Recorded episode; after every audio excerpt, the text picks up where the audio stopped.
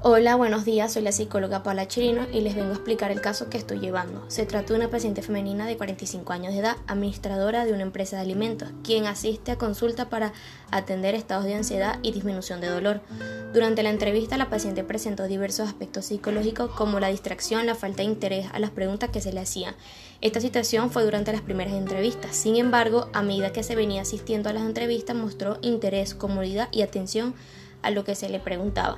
Caso contrario a su primera actitud, se pudo evidenciar en la entrevista que la paciente había investigado sobre su enfermedad y contaba con el apoyo de sus familiares, en especial de su esposo. Esto la llevó a tener mejor relación con sus compañeros y se dio la oportunidad de dedicarse tiempo para ella y conocerse mejor. Esta situación la tenía alejada producto de los fuertes dolores que presentaba y que por la pandemia se acrecentó.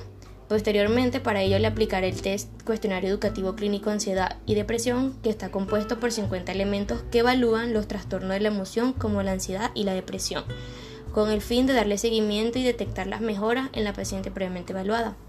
Asimismo, se le aplicará psicoterapia para mejorar su estado de salud emocional y físico.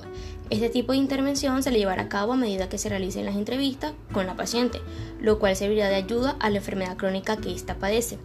La psicoterapia llevará a la paciente por una vida más feliz, saludable y productiva, proporcionándole un ambiente de apoyo que le genere confianza en mi persona y pueda hablar abiertamente permitiéndome tomar una postura objetiva, neutral e imparcial. Para los trastornos de ansiedad y depresión de la paciente, voy a recomendar tratamiento psicológico con técnicas cognitivo-conductual para, para la reducción y gestión de la preocupación y recuperación de la funcionalidad de la persona Aunado a esto, se le puede indicar algunos psicofármacos como antidepresivos regulares de serotonina que son utilizados en función de la gravedad de los síntomas o la presencia de otros trastornos. Finalmente, a los familiares y amigos les voy a dar una serie de sugerencias con el fin de que le puedan proporcionar a la persona que padece el trastorno o la enfermedad apoyo, comprensión y ayuda a la paciente a enfrentar progresivamente los miedos y situaciones que lo ocasiona y evitar fuentes que le generen estrés. Es necesario tener en cuenta que cualquier pequeño contratiempo puede actuar como disparador de la ansiedad e identificar el problema.